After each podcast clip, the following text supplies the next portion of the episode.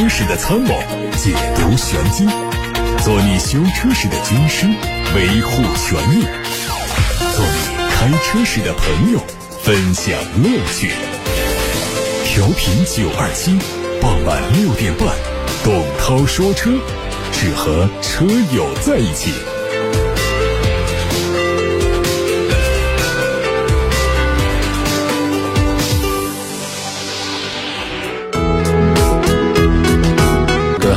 我是董涛，欢迎听我说车。稍后大家把选车用车的问题发到直播间，我们一起探讨。首先关注今天的汽车资讯。乘联会刚刚发布了最新的销量统计，综合预估，四月份狭义乘用车零售量为一百五十七万辆左右，环比下滑百分之一点三，同比增长了百分之五十。其中，新能源受到出口影响，季节性波动，零售量大约有五十万辆左右，环比下滑了百分之八点四，渗透率大概在百分之三十二。乘联会表示，在疫情等多重不利因素的干扰下，一季度车市表现不好，呈逐月弱恢复的态势。三月份狭义乘用车零售量是一百五十九万辆，同比环比分别增长了百分之零点五和百分之十四点八，与此前预测一致。四月份价格战热度逐渐消退，消费者恢复了理性消费，观望情绪得以缓解，前期压抑需求有所释放，整体车市延续三月底的态势，企稳修复。在停产风波之下，恒大汽车祭出了自救的大动作，出售了旗下的两家公司，接盘者是同为中国恒大旗下的安心控股，涉及到四十七个养生空间的项目。值得注意的是，这次交易的总代价只有两块钱，交易代价虽然很低，但是恒大汽车也随之剥离了大约两百四十八亿元的负债。与此同时，上市八个月只交付了九百多辆车的恒驰五也因为资金不足暂停生产。此前，恒大汽车就已经暂停了其他工厂的生产进度。随着天津工厂暂缓生产呢，意味着恒驰五暂时整体停产。至于什么时候恢复，恒大汽车目前的计划是在今年的五月份。恒大汽车的危机在这次内部重组之后会不会迎来改善？答案应该很快会浮出水面。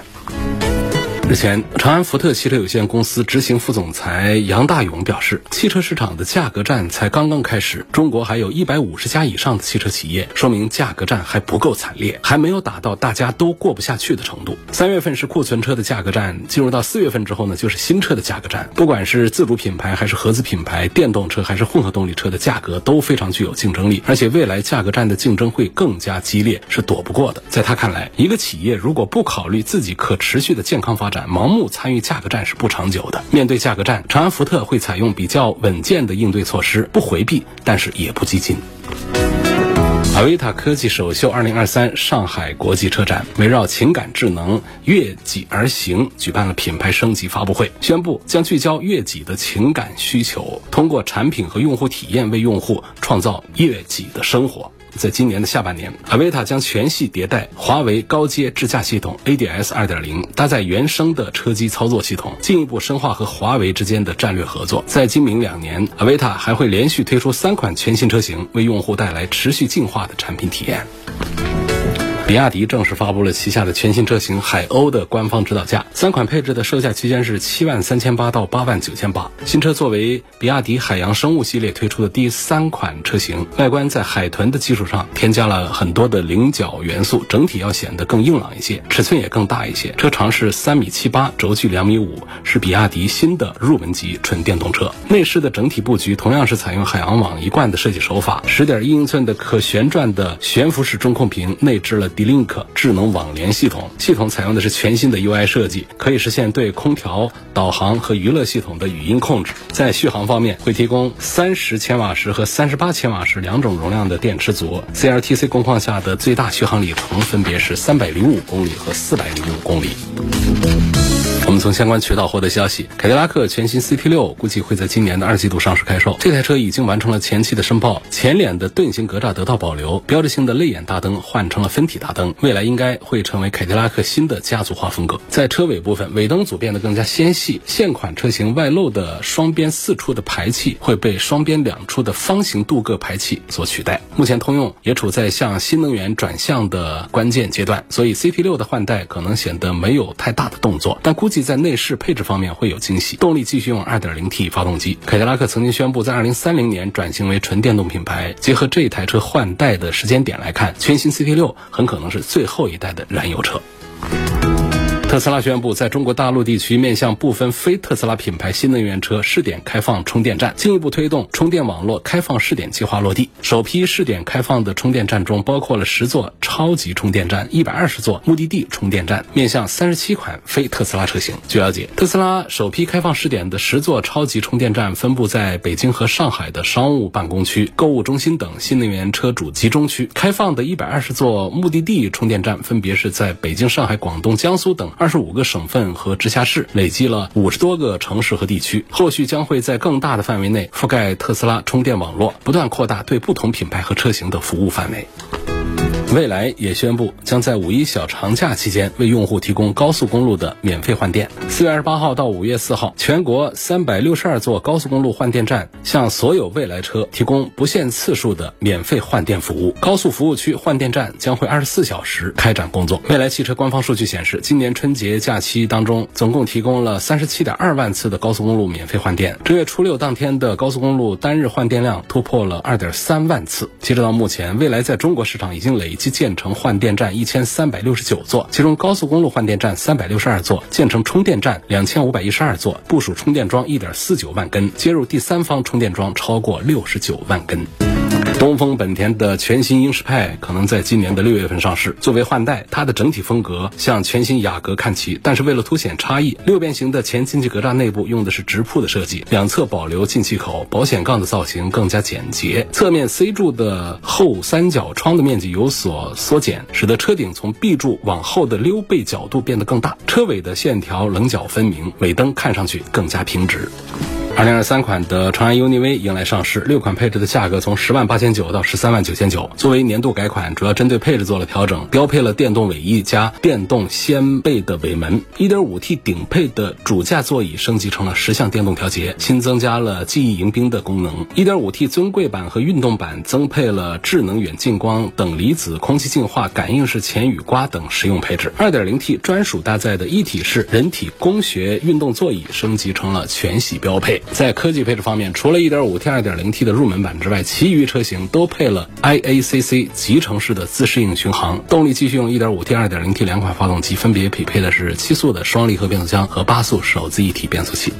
最近，保时捷管理咨询有限公司总裁兼首席执行官和安徽相关领导商谈合作事项，双方商定抢抓新能源汽车等新兴产业的发展机遇。据了解，保时捷将在明年推出 Macan EV 车型，先期会以进口的方式引进到中中国。如果保时捷未来真的选择在国内投产，Macan EV 毫无疑问应该是首选。根据此前的消息，Macan EV 会基于 PPE 平台，内饰和 Taycan 非常相近，在动力方面可能会拥有450千瓦的最大功率和1000牛米的峰值扭矩，并可。可能会配一百千瓦时的电池组，后续也会推出单电机的后驱版本。大家刚才听到的是汽车资讯，现在开始解答大家的选车用车提问。来自八六八六六六六六热线，黄先生问：这油车的汽油格是多少公里换比较好？这个看类型说吧，就是内置汽油格一般是说每开个四万公里左右，或者说过个两年换上一次。外置的汽油格也有这种情况不多见，他们一般是要在个两三万公里就换一。次汽油格的更换还是比较重要的，大家不要忽略，因为我们现在的油品呢，这里面的杂质可不好说。这个汽油格呢，它起的作用呢，就是过滤汽油里面的杂质的，它是很重要的。汽油格如果长期不换呢，它会会出现脏污。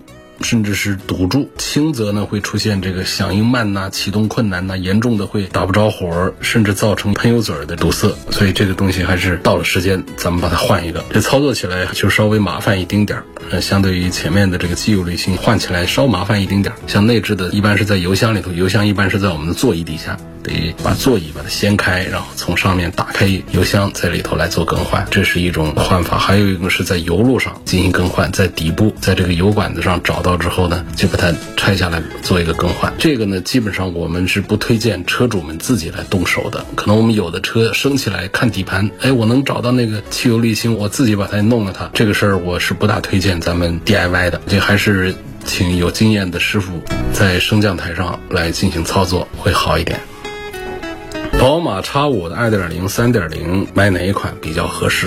这是一个很多人纠结的关注的一个问题。这个问题呢，我先说结论吧，就是我赞成二点零。赞成二点零的第一个原因呢，就是从技术角度上讲呢，这二点零啊、三点零啊、什么一点五啊，其实他们的技术平台都是一样的，不是说一个三点零就是一个更好的一个发动机，二点零就是一个差的发动机。因为现在的 B 系列的宝马的这个发动机，它是模块化的，三口缸就是一点五，四口缸就是二点零，然后做成六口缸，它就变成了三点零，它是模块化的，它所有的技术都是一样的，所以它只是一个排量大，一个排量小。但是这个三点零上它多了一个什么呢？它加了一个四十瓦伏的轻混，说这是好东西还是坏东西啊？它得分，就是行业里面现在我们讲爱出毛病的，或者说不起多大用的，那是一个叫 P 零电机。这个 P 零电机指的是电机安在哪儿？安在最前头的，这个叫 P 零，也叫 BSG 电机。那个宝马 X 五上用的这个三点零 T 用的就是这个入门的这个 P 零电机，就是 BSG 这个电机。用到发动机和变速箱之间的往后的这种连接方式的话呢，它起的作用要更大一些，效果更加明显一些，成本也会有一些不一样。行业里面现在主流的用的是 ISG 电机，也叫 P 一电机，但在三点零 T 上呢，它不是用的 ISG，它用的是 BSG 这个。在加速的时候帮不上多大忙，你感觉不到多大动力的提升。然后呢，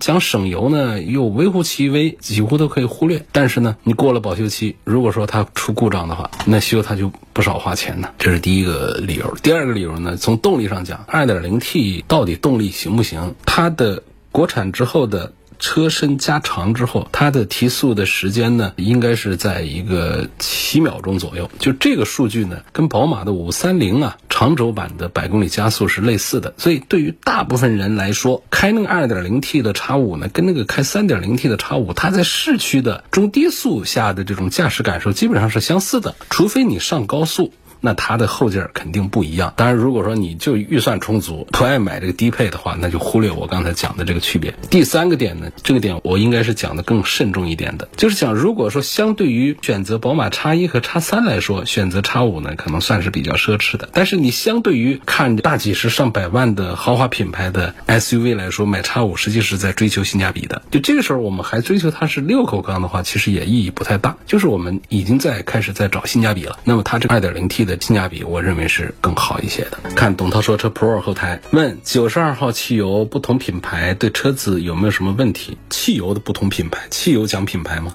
就是讲油站的品牌啊，中石油、中石化啊，还有其他一些加油站，这个对于车子没有什么影响。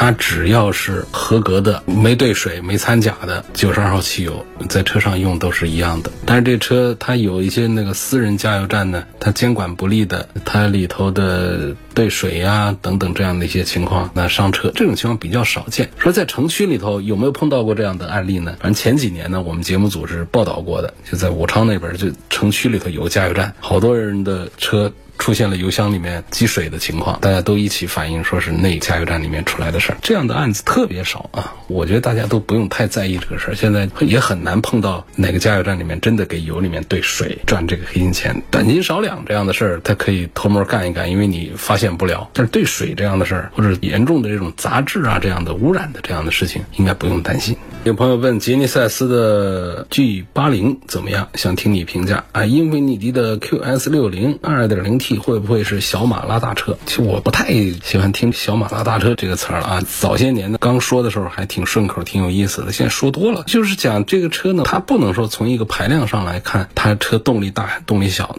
对于现在的涡轮增压发动机来说，二点零就属于是大排量，一点六的属于中排量的，什么一点二的才叫小排量的。这跟过去我们说拿一个好一点点的车都讲啊，这是六口缸，这是三点零，跟那个时代不一样了。现在一个二点零 T，它动力大的到两百五十匹，这是很多见的。一个车可以让你一个七系，一个叉五往上调的话，这车可以调动力很好，调六秒级的这样的一个提速表现，这都已经非常不错了，没有问题。所以这个不存在。但是在英菲尼迪。这个推荐这个事儿上的话，我是一个很慎重的一个态度。作为日产的高端品牌呢，在中国市场这些年就其实是越弄越差了。现在是作为东风日产底下的一个子品牌在做，而且是常年的不做产品的迭代更新，应该是在市场上啊生存是很困难、很困难的。可能你看到的是它有一些优惠啊，但是我觉得不是它一家在优惠，我们各家品牌都有优惠。不要听着它这一家有个几万块钱优惠就觉得就多看几家，你会发现家家都有优惠的。所以你在四十万。这个价位上，你来买一个 SUV 的话呢，不用追求那种尺寸特别大，嗯，因为这个 QX 六零一个就是在四十万左右价格，第二个呢就是它尺寸大，它是一个五米多长的一个大家伙，所以感觉像二点零 T 跑不动，实际上多数人是用不完它的动力。而另外呢，这个四十万的话呢，其实我们更应该考虑的是车型小一点的豪华品牌，其他的就是不要买这种眼看着就快不行了的这个品牌的车。那么吉尼赛斯呢，我也感觉在中国市场恐怕是比较难办。那这是第一个品牌的原因。第二个呢，就是它现在推出的这个产品的价格设定啊，还是不低，就是不显性价比。所以建议这两个品牌的车都慎重考虑。正时皮带多少公里需要换？我的车八万公里。四 S 店说必须要换了，维修师傅给我看了一下，说没看到裂纹，这你还是换吧啊！这东西呢，就是六到八万公里是换正时皮带的一个比较常见的一个区间，最好不要超过八万公里，因为它这个正时皮带，第一个它很重要啊，第二个呢就是它坏好像没征兆啊，第三个就是它要是坏了，那可不一般呐，就它坏了，它会导致一系列的。恶果，你发动机熄个火也就罢了，它可能会把气门连杆打弯。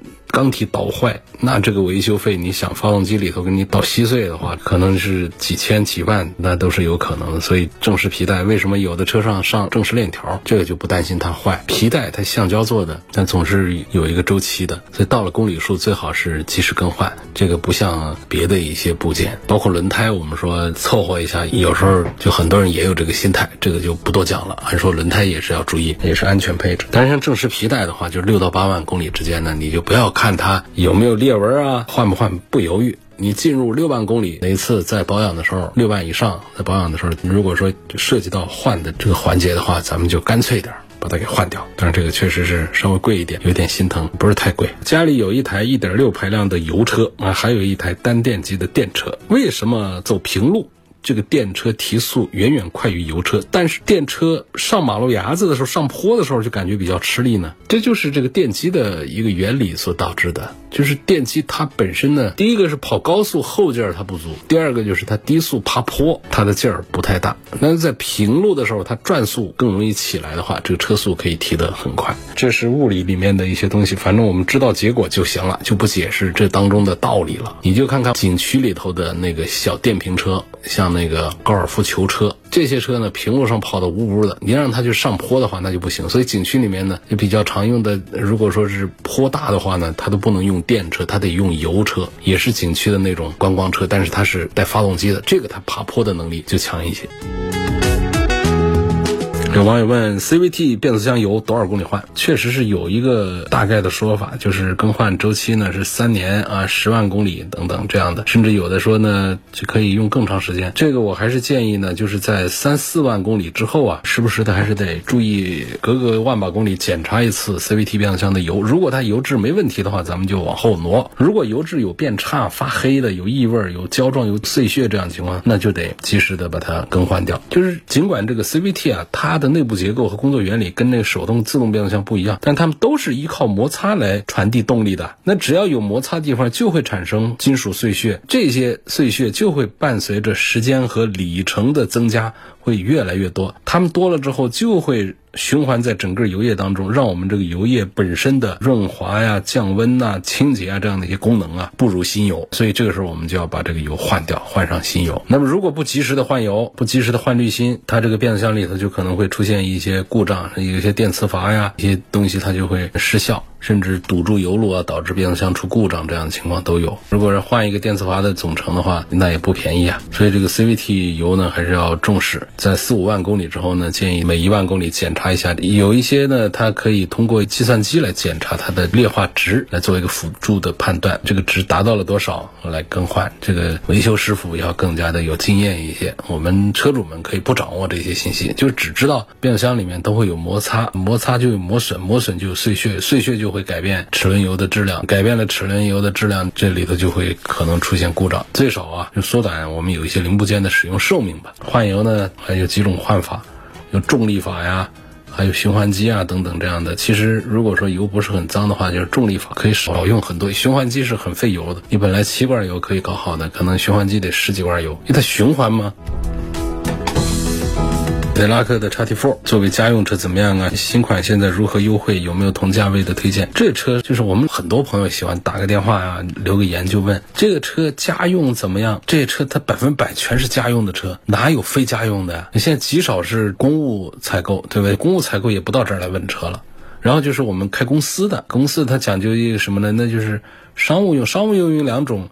一种是商务接待，一个是商务的运输搬运这样的，还有就是给业务员跑业务，也就跟我们家用车不都一样的吗？所以它就是家用，它通通的，我觉得这些现在出来的这个车型基本上都是百分之九十九都是在说家用的这个问题。凯迪拉克这个 XT4 它是一个典型的，甚至是一个年轻人会更适合一点的一个紧凑型的一个 SUV，我是比较看好它的，因为它相对于 XT5 来说，实际上在 XT4 上用上了更多凯迪拉克的一些新的技术，它比 XT5 确实是要小。小很多，小一大圈，但实际上呢，车子也不是说就有那种小到车内的空间各方面都很怎样的。实际上，绝对讲的话呢，就是在二十万元出头的合资的 SUV 当中，它这个尺寸呢是属于一个正常标准，四米六的这么一个，它是偏小一点啊，但是它也小的正常。然后在动力这个单元上也都还过得去，配置上也都挺高的，开的感觉挺好。我其实对它的推荐指数，如果说一个指数是五颗星的话，XT4 我在同价位当中，按照现在的优惠来说，应该是一个车五六。万是有的这么一个优惠的力度，本身就是一个二十几万的车，也有三十几万的高配，它优惠五六万，它低配就到了二十万这样一个级别了，这个是很划算。所以如果是五颗星的推荐指数的话，我可能会给到四颗星。凯迪拉克 XT 四。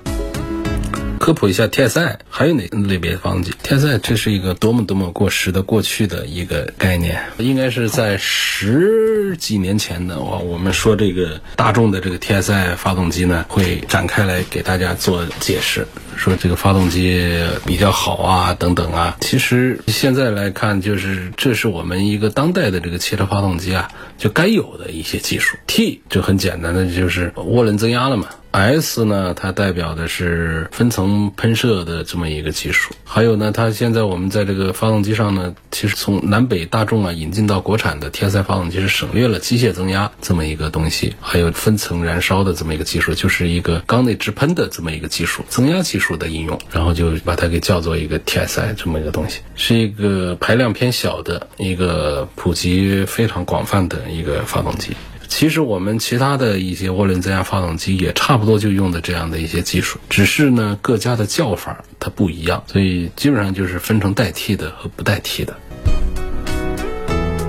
有网友问我说：“汽车发动机里面的正时链条不用换吗？我的车冷启动的时候一响，四 S 店说链条拉长了。”可能不可能？那当然可能了！就是它有一个膨胀这么一个机构，它是取代正时皮带的。但是它这个链条呢，里面也会有磨损的。有磨损的，它就会间隙会增大，小零件之间间隙增大，整个链条它也会拉长。这种情况呢，它就有一个液压的张紧器，可以自动的调节它的张紧力，让这个链条的张力呢始终如一，终身免维护，跟这个发动机同寿命，又安全又可靠。前面不是讲那个皮带的时候把人吓着了吗？它这个链条就它把这个发发动机的使用维护成本降了很多，但是像这样的出现冷启动异响啊、链条被拉长这样的情况，那是液压张紧器这儿出了问题呗，那做维修啊。今天就到这儿，感谢大家收听和参与晚上六点半到七点半直播的董涛说车节目。错过收听的，欢迎通过董涛说车全媒体平台收听往期节目的重播音频。